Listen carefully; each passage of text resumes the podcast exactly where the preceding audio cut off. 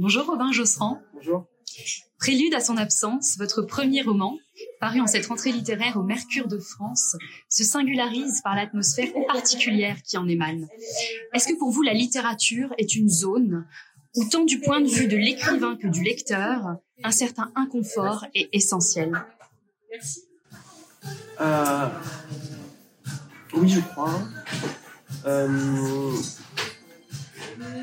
alors, pour plusieurs raisons. La, la première euh, serait que euh, bon, moi j'ai effectivement écrit une autofiction, c'est-à-dire une, écriture euh, de l'intime. Et, moi, voilà, je, je, crois beaucoup à cette, cette phrase de, Michel Léry dans, la, préface de L'âge d'homme, qui dit que celui qui écrit, celui qui, qui parle de lui, euh, doit se mettre en danger. C'est-à-dire mm. effectivement une mise en danger euh, via la littérature. Sinon, voilà, la littérature ne serait pas très intéressante. Ah voilà. En tout cas, que, que, que, c'est un peu cette mise en danger qui serait euh, le gage de cette, de,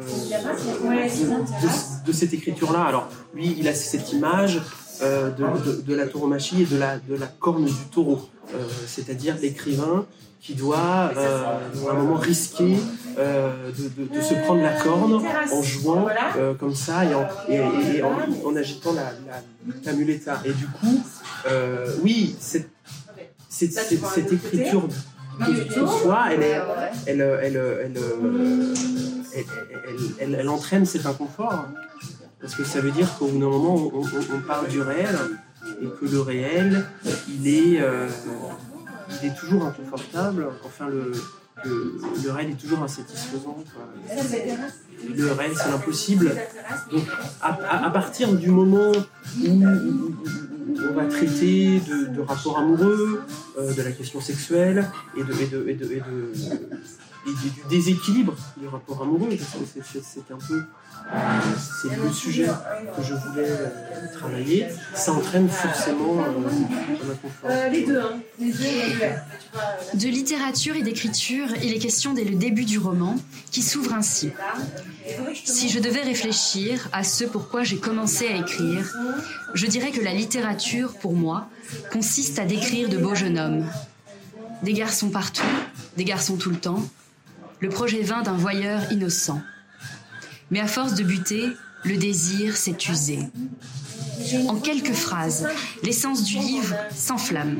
Il est question de rencontre et de désir, mais pas de tous les désirs, d'un désir usé qui est partout. Est-ce que le désir, les désirs, qu'ils soient neufs ou usés, assouvis ou insatisfaits, se capturent autrement que par ces personnages? Comment écrit-on le désir usé? Oui, alors effectivement, le roman s'ouvre sur, euh, sur comme ça les, des, paroles un peu d'un narrateur qui, est un peu fatigué, qui, est un peu désabusé, et qui n'arrive plus à écrire en fait. Et, euh, et, toute la trajectoire du livre va être effectivement de revenir à l'écriture et comment effectivement euh, il va lui-même se, se perdre hein, en, reprenant d'un livre Daniel Arnaud. Comment le fait de se perdre va être un moment euh, gage du retour de l'écriture? Et donc, euh, cette, euh, cette question-là du. c'est comme si à un moment il, allait devoir user le réel, c'est-à-dire aller jusqu'au bout du, du, du, réel, aller jusqu'au bout de ce désir impossible, c'est-à-dire de, de, cette histoire qui n'arrive pas. Parce que, pour reprendre Faubert, un peu, je voulais écrire un livre sur rien. Oh, mais je crois que c'est. Un livre sur rien, sur une histoire qui, qui, ne se passe pas, sur une histoire qui n'arrive pas. Et c'est, et c'est, c'est après avoir usé ce réel-là, après avoir usé toutes les possibilités de ce, de ce ratage, en fait, de, de ce qui n'advient pas, que l'écriture pourra arriver. Mais en, faisant un lien très fort entre aussi l'écriture et la sexualité, puisque le, narrateur tisse effectivement ces deux, ces deux, thèmes-là. Et pour lui, c'est vraiment deux, choses qui sont très liées, puisque notamment à un moment, il dit que pour lui, la pornographie a remplacé la littérature.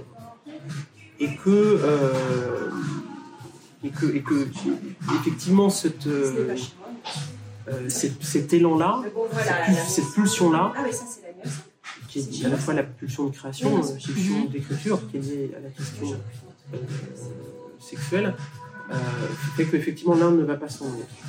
Et moi, c'était quelque chose que j'avais euh, que j'avais retenu de ma lecture de, de Pierre Guillotin, qui, qui avait très bien écrit ça en fait.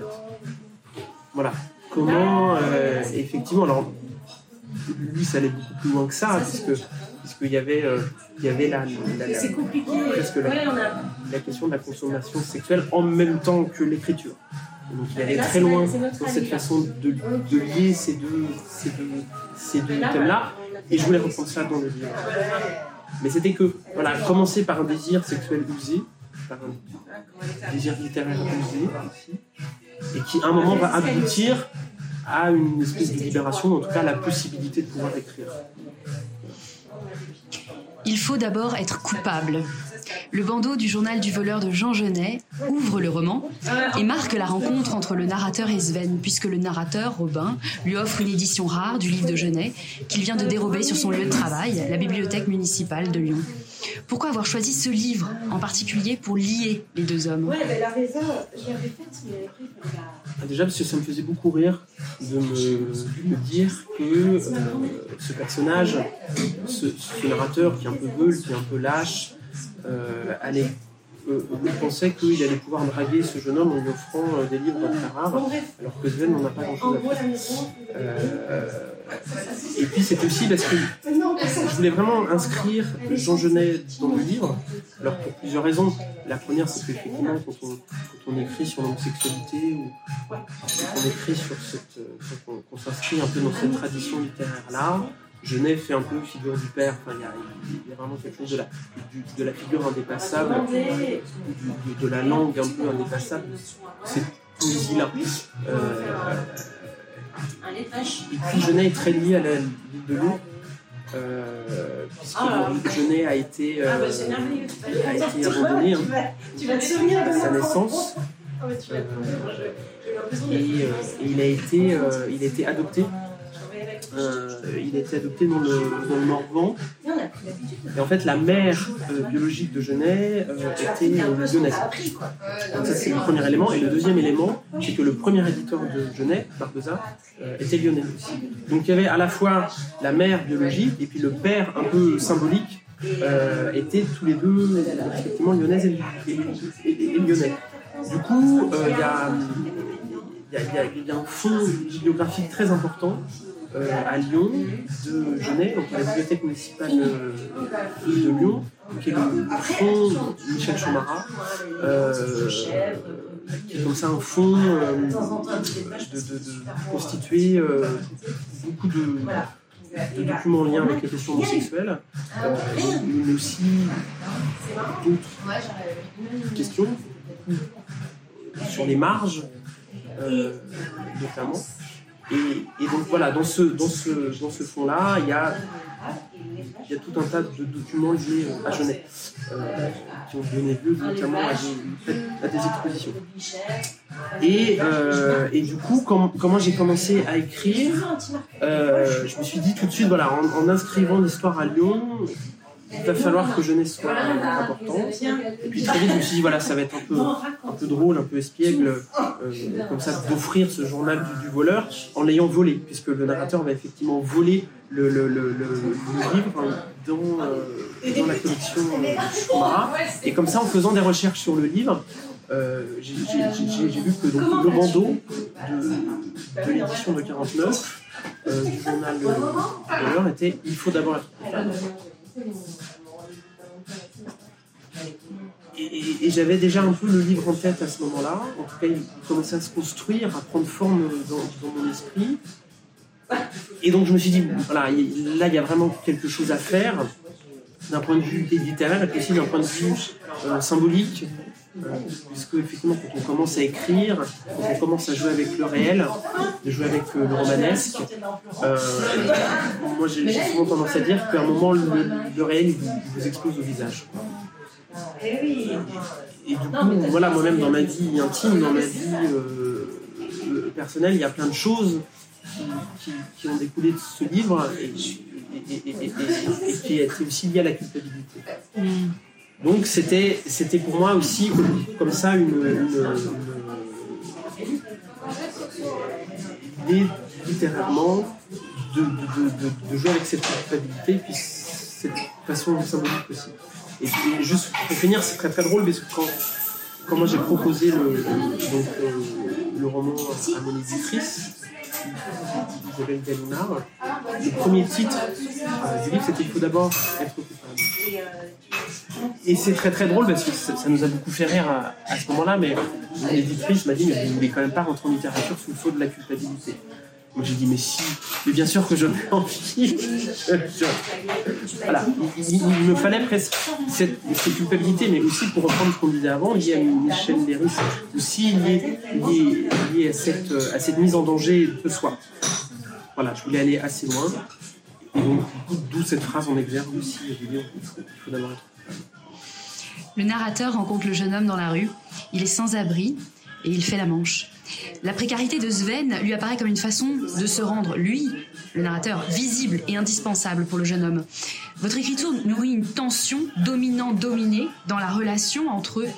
L'argent et le manque d'argent ne cristallisent pas ces rapports dans une seule direction ni une unique voie. Ce sont vraiment des rapports qui vont constamment changer au fil du roman.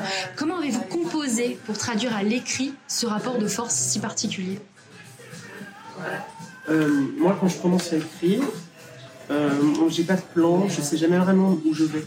Euh, je, me laisse guider vraiment par, euh, mes idées. Et puis, euh, voilà, moi, quand j'ai commencé à c'était la rencontre euh, du narrateur avec, avec Sven. Je savais pas du tout où j'allais aller. Petit à petit, voilà, j'ai j'ai compris, ou en tout cas, je me suis dit qu'il allait il fallait qu'il y ait deux parties. Donc une première partie à Lyon, une seconde partie en Bretagne sur l'île de Groix, et que chaque partie allait effectivement avoir un, dominant et un dominé. Euh, donc dans la première partie, c'est plutôt Sven qui, qui tire les ficelles, euh, qui est dominant, le narrateur qui est dominé. Et puis sur l'île de Groix, c'est plutôt l'inverse. C'est plutôt le, narrateur qui devient, euh, qui devient dominant, Sven dominé, dès lors qu'on est sur une île et que effectivement le narrateur a piégé euh, Sven, ou en tout cas euh, ne lui offre plus la possibilité de pouvoir, euh, pouvoir se s'enfuir. Et, euh, et je savais qu'effectivement, il, il allait aussi falloir que le, que le rapport de force s'inverse aussi, enfin, et, s'inverse souvent pour que ce soit effectivement euh, intéressant. Et que le moment où on se dit ah bah voilà ça y est le narrateur a réussi ou, ou Sven a réussi en fait absolument pas le château de cartes s'effondre à ce moment-là. Et ça je, je crois que ça, se cristallise dans une scène euh, qui, était assez importante puisqu'en fait quand, j'ai travaillé avec euh, mon éditrice euh, sur le livre euh, c'était assez rapide, mais avant de lui livrer le, manuscrit final, j'avais la sensation qu'il manquait une scène. J'avais la sensation qu'il y avait- quelque chose qui fonctionnait pas complètement et qu'il y avait besoin d'avoir une, scène justement qui mène de la première partie à Lyon à la seconde partie sur l'île et que ça devait être dans cette scène que le rapport de force allait devoir s'inverser. Et j'ai cherché, cherché, et puis vraiment presque au dernier moment avant de lui rendre le, manuscrit, je me suis dit, il faut une scène de boîte de nuit. En fait, ça peut pas être une autre scène qu'une scène de boîte de nuit. Euh, pourquoi? Parce que, euh, parce que euh, moi, je, crois que j'ai toujours plus ou moins voulu faire du cinéma et faire du, film. Voilà, pas fait, c'est pas grave, mais euh, j'ai- un peu eu ce fantasme d'écrire la scène de boîte de nuit euh, parfaite. Bon, malheureusement, elle a déjà, elle, a déjà été faite. Je pense au film de- d'Abdelhachiche, par exemple, ce genre de choses où on a vraiment des scènes de boîte de nuit absolument parfaites. Euh, enfin bon, bref. Et donc je me suis dit, ça va, il, faut que ça se passe effectivement dans une, boîte de nuit. Et donc vraiment, avant de rendre le, le manuscrit final, j'ai écrit comme ça en 10 minutes cette scène qui, se tient dans, dans un lieu que j'aime beaucoup à Lyon, qui s'appelle le Sonic, qui est effectivement euh, un club sur une sur une péniche, dans lequel effectivement le narrateur et Sven se rendent. Sven n'a pas envie d'y aller, le, le- le narrateur le prend un peu par le col et lui dit allez viens, t'as pas le choix. Et puis il se retrouve dans cette scène, sauf qu'à un moment le narrateur commence à regarder d'autres jeunes hommes, à regarder d'autres garçons, et à ce moment-là Sven en fait euh, ne supporte pas ça et s'en va. Et du coup, euh, euh, à ce moment-là, euh, le rapport de force s'inverse. Puisque Sven comprend qu'il n'est pas tout seul, en fait. Et c'est surtout que ça pourrait être lui, mais que ça pourrait être un autre. Euh, que c'est pas lui parce que c'est Sven, euh, que c'est lui malgré le fait que ce soit Sven, dans un sens. Et du coup, après cette scène, il y a une étreinte très rapide.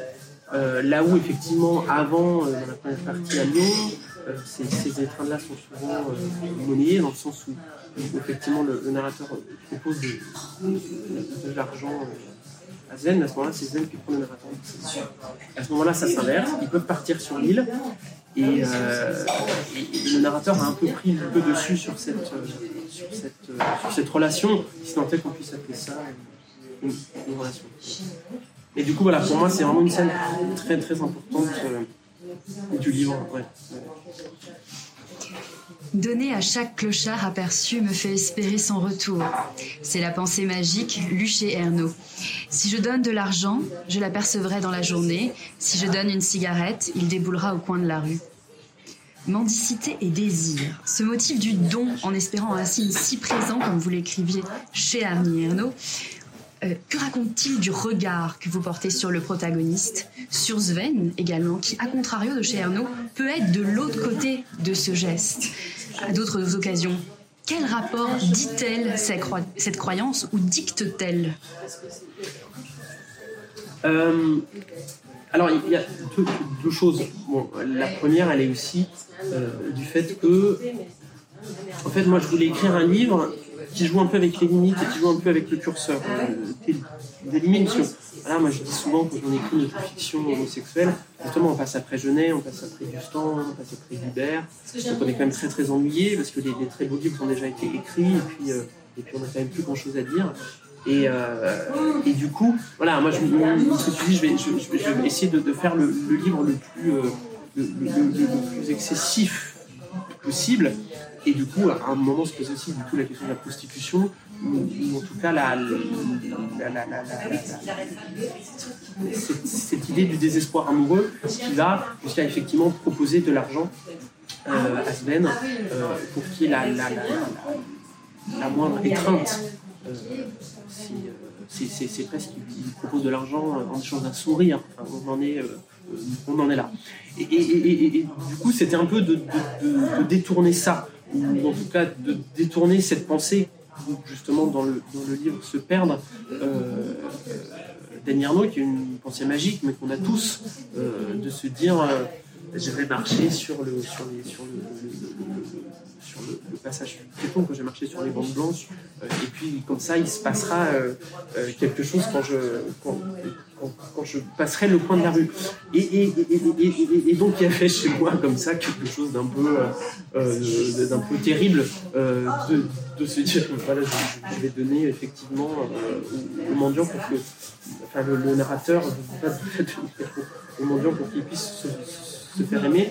Euh, ça, participe aussi au, côté, je crois, euh, troisième degré euh, du livre, en fait, d'une espèce d'ironie un peu noire, un peu sale, mais, très consciente aussi hein, de se dire, dire ça. Et donc, et, donc cette, voilà, cette idée du don, ou en tout cas cette idée de donner, elle est, elle est présente parce que le narrateur n'a pas le choix, quoi. C'est-à-dire, il est, il, est tellement, il est tellement dominé, il est tellement, euh, il souffre tellement de ce, de ce manque, de cette absence qui est déjà là. Alors que Sven est encore là. C'est-à-dire, c'est une absence, une absence de présence en fait. C'est, la douleur de, de l'absence, alors que, que Sven est pourtant devant lui. qui- qui fait qu'il est, qu'il est obligé à un moment de. Oui, de, de, de- faire cette, cette proposition-là. Alors après aussi, parce que parce qu'on comprend aussi, enfin on sait pas très bien, mais on comprend que que, que, que cherche aussi un peu à se faire peur, ou en tout cas à jouer. À jouer. On- nous, quelqu'un qui vient d'un milieu bourgeois, en tout cas c'est quelqu'un qui, qui est cultivé et qui, partage, euh, enfin qui, a cette, culture-là, même si on ne connaît pas très bien son histoire, et qui euh, du coup rend peut-être aussi à un moment cette, cette proposition-là euh, moins décente, en tout cas moins, moins terrible.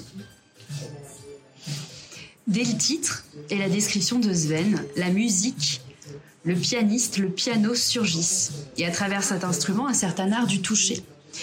Vous faites référence à Glenn Gould, notamment, et les variations Goldberg. De mon côté, dès que j'ai commencé à vous lire, j'entendais une harmonie à la Eric Satie, notamment la quatrième gnossienne, dans ce thème hypnotique. Pourquoi cette volonté d'ajouter un volume musical au texte? Est-ce que la musique, finalement, répond au désir de forces invisibles qui nous pénètrent et nous mettent en mouvement, en dialogue, dans une autre dimension que les mots? J'aime beaucoup euh, ce que vous dites sur le toucher. J'avais pas pensé à ça, mais euh, effectivement, c'est- très intéressant. Encore une fois, dans cette présence-absence de cette impossibilité de pouvoir toucher euh, et, qui est présent dans le jeu du, musicien. Alors, moi, je suis moi-même musicien, donc c'est- pour ça qu'il y avait, il y avait cette, nécessité d'inscrire la musique euh, dans le livre. C'est ce que dit le narrateur au début. Il dit que, en fait, euh, il ne sait pas pourquoi, mais à chaque fois qu'il se fait planter, ou en tout cas à chaque fois qu'il a un chagrin euh, d'amour, il se retrouve sur une plage à un moment à écouter un piano mélancolique. À ce moment-là où il parle de, de Keith Jarrett. Mais très tôt, effectivement, la mélancolie amoureuse euh, est liée effectivement à la mélancolie mus- musicale. Et l'un et l'autre, effectivement, se, répondent. Alors là, on est chez Barthes, hein, on, est, effectivement dans, le, discours amoureux, ou, en tout cas, comme- comment chacun de nous peut, à un, moment, encore une fois, se perdre, se perdre dans la musique. Et puis, c'est effectivement, c'est tellement agréable quand on est très mélancolique et très triste, de se rendre encore plus mélancolique en, écoutant bah, Satie ou Gould ou, Jarret, etc. Euh, Il y a- y a- y a- il y avait cette idée-là, et puis en fait, moi, l'idée du, livre, en fait, elle est, elle est venue d'une rencontre. Euh, C'est-à-dire que moi, ce jeune homme, je l'ai rencontré, en fait. Enfin, je l'ai aperçu. En tout cas, j'ai aperçu un jour dans la rue de Gould, euh, comme ça, vraiment lui. Et du coup, l'idée du livre, elle est née à ce moment-là. Elle est venue à ce moment-là. Euh, le personnage m'est apparu de, de cette façon-là. Donc, c'est comme si, dès le projet du livre, j'avais pas d'autre choix à un moment que de le lier effectivement à la musique et à euh, Glenn Gould. Et puis après, moi, j'aimais beaucoup l'idée de jouer avec les variations Goldberg, euh, dans le sens où donc, il y a deux, deux, versions des variations Goldberg qui ont été enregistrées par Gould. Il y a une première version qui est une version de jeunesse, qui est une version très, euh, très, très immature presque. Cette première version, c'est du Rimbaud, quoi. C'est même complètement punk. Il y a quelque chose de la, de la, de l'élan adolescent.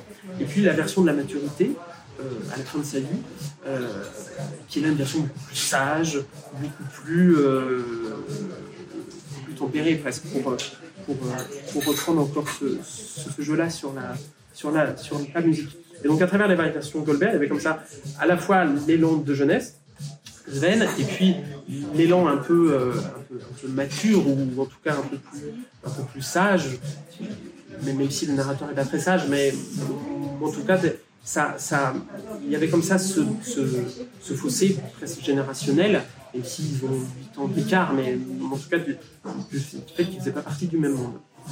Et donc, l'idée, c'était aussi d'inscrire comme ça dans le titre cette idée de la musique, bon, bah, qui était lié au visage de Sven, qui ressemblait, euh, qui ressemblait euh, à Gould, et puis c'est ce que dit un moment le, narrateur.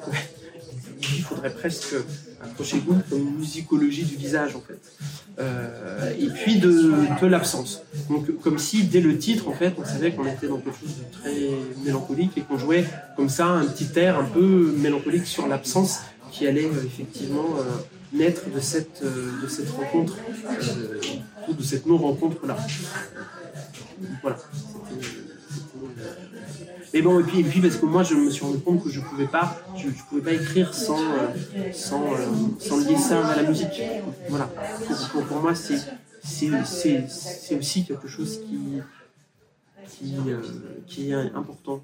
Parce que notamment pour certaines scènes, euh, pour me mettre dans, l'idée, dans l'esprit de certaines scènes, et notamment cette fameuse scène de boîte de nuit dont je parlais juste, avant, j'ai, besoin de, me mettre dans la musique et d'écouter la musique.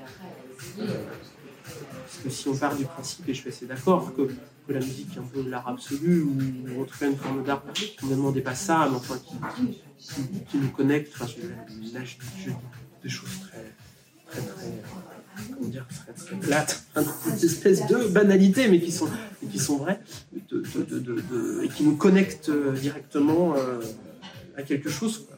Comme si on, si on mettait les doigts dans la prise, quoi, et qu'il y avait cette, cette, cette, cette- cette électricité ou cette mélancolie qui nous, qui nous, qui nous traversait.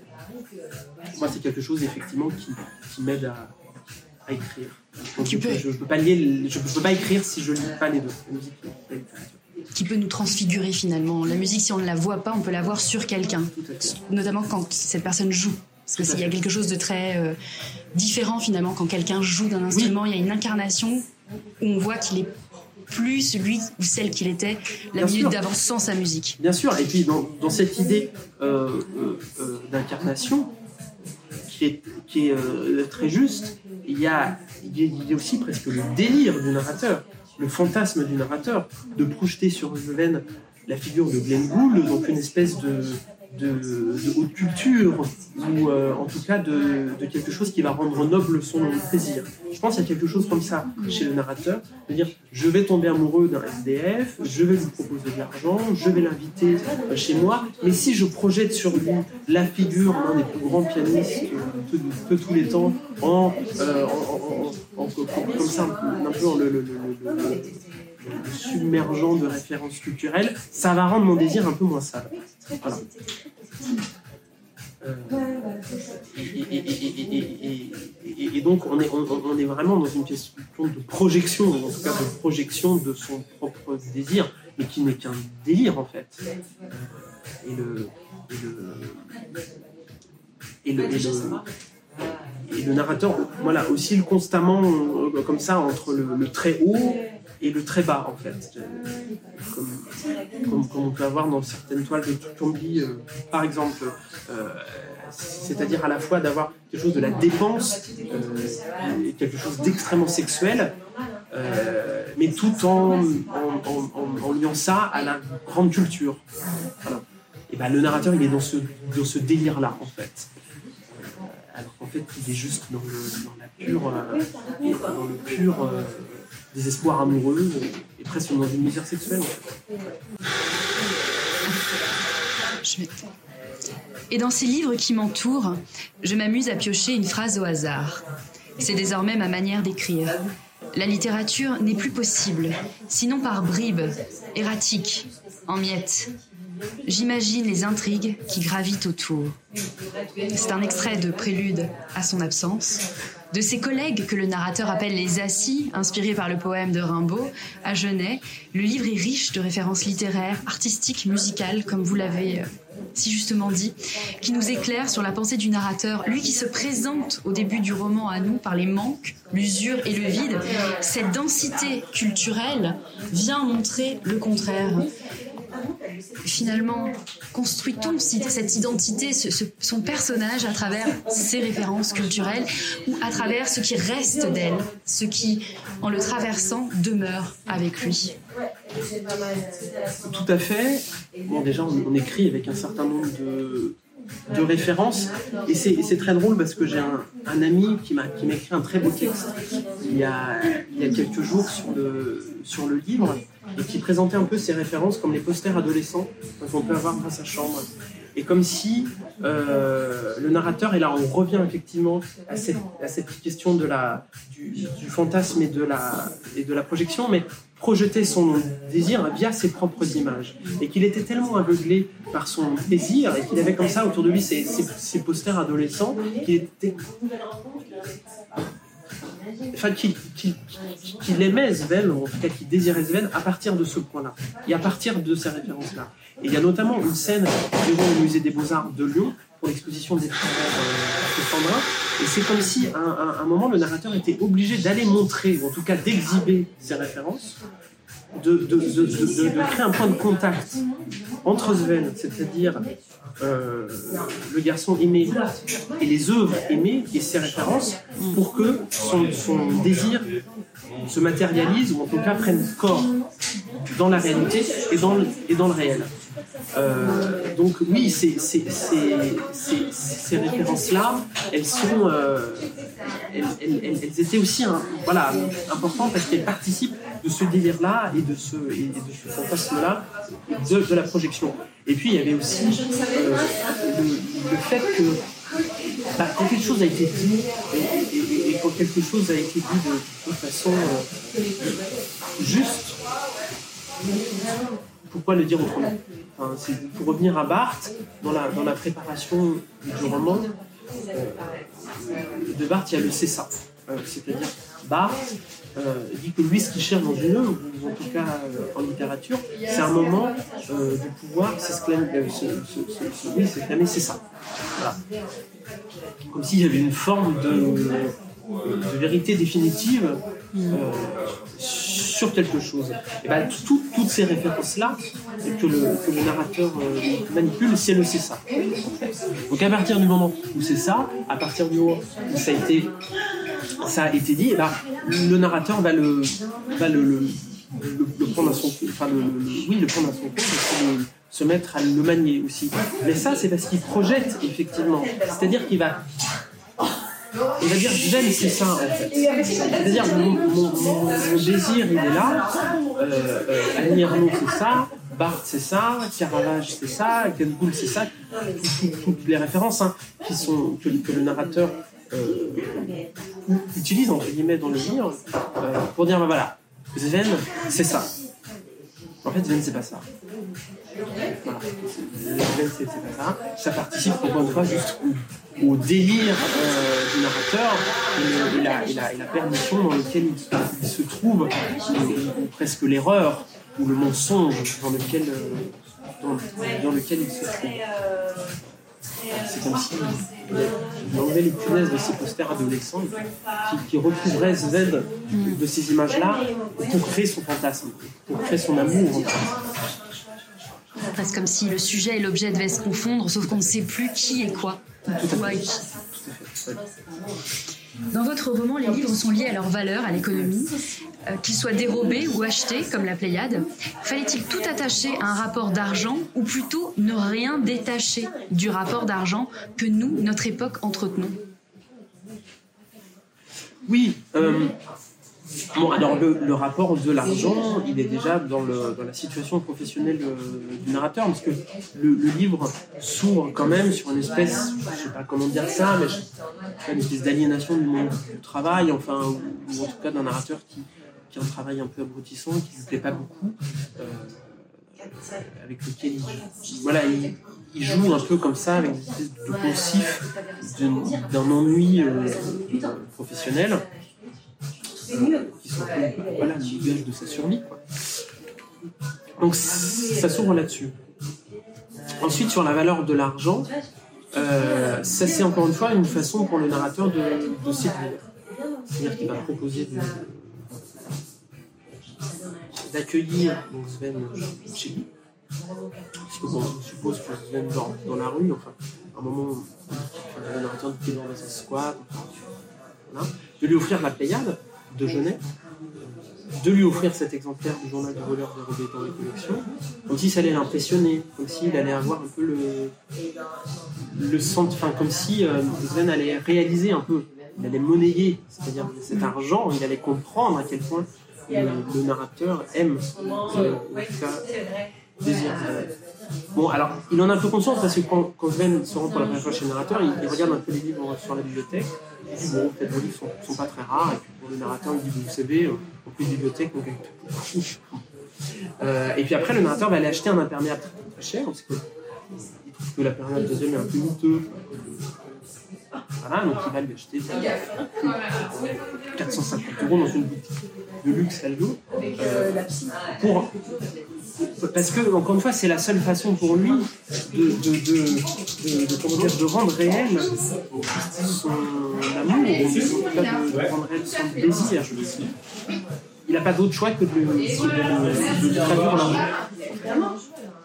Et c'est aussi la raison pour laquelle il l'invite sur l'île de Roi, qui, loue comme ça euh, une maison. Et puis, et puis d'ailleurs, cette thématique de l'argent se retrouve dans la seconde partie. où Le narrateur dit bah, là, il va falloir qu'on rêve, j'ai plus d'argent, le voyage me coûte beaucoup, beaucoup trop cher.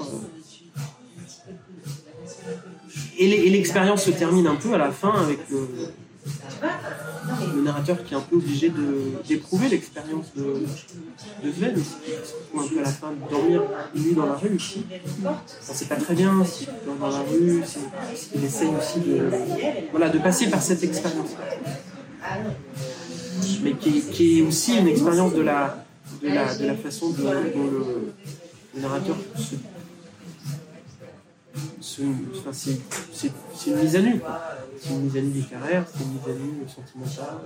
Tu vois, déjà, c'est pas bon. Pas. Et ça passe comme ça par la dépense. Cette thématique de la dépense.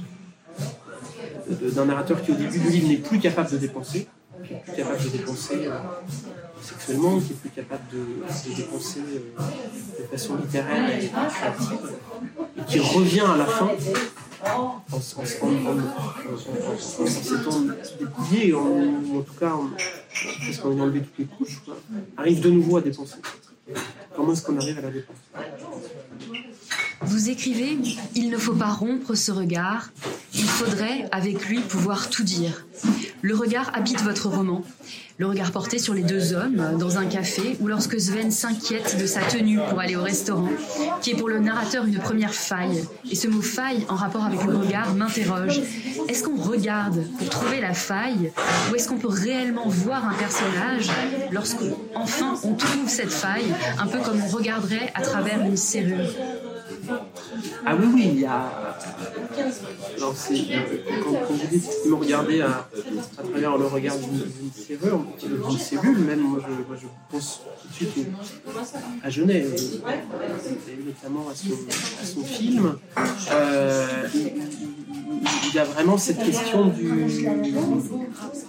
du, du regard, puisque le, le narrateur est, clairement comme ça dans, dans.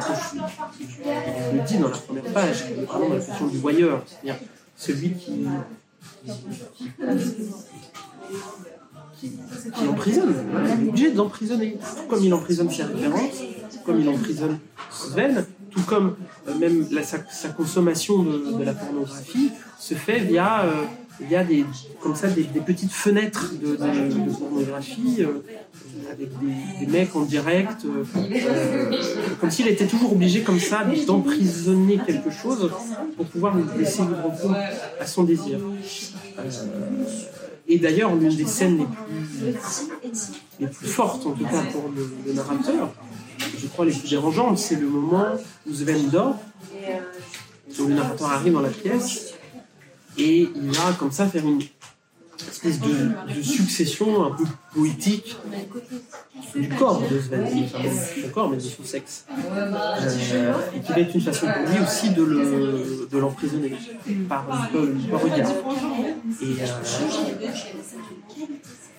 et du coup, après, il y aura la dépense aussi sexuelle, solitaire, mais, euh, mais, euh, mais oui, oui, ça passe, ça passe par le regard, mais ça passe par le regard parce qu'il n'a pas d'autres possibilités. Enfin, il y a, comme ça un, rapport sexuel, un moment qui est très cru, mais, mais sinon tout passe effectivement par, euh, euh, par le regard, parce que le regard c'est l'impossibilité. Qu'on regarde qu'on ne peut pas toucher. On en revient cette histoire du toucher. Il ne peut pas toucher. Donc il peut regarder quand il dort, quand dormir. C'est très dérangeant, bien sûr. Ça pose beaucoup de questions. Mais, euh, mais là, il est face à, encore une fois, à l'impossible. Il est face au, au, au réel. Et le réel, c'est quand on se cogne. Bon, bah, il se tout le temps. Donc, euh, il regarde. mais, il, regarde, mais comme il regarde aussi la, le, large et l'océan quand ils sont, euh, sont magrois. C'est-à-dire que pour le, narrateur, il n'y a pas de il n'y a pas de différence qui est faite entre le corps nu de Sven et l'espèce de paysage de coucher de soleil euh, croix. Et ça, voilà, c'est parti chez lui, encore une fois, dans ses références, une espèce de, délire mélancolique ou de, délire romantique, en fait. Quoi, voilà, lui, en, tout cas, ne, ne, ne, voit pas, ne voit pas que c'est pas la même chose, en fait.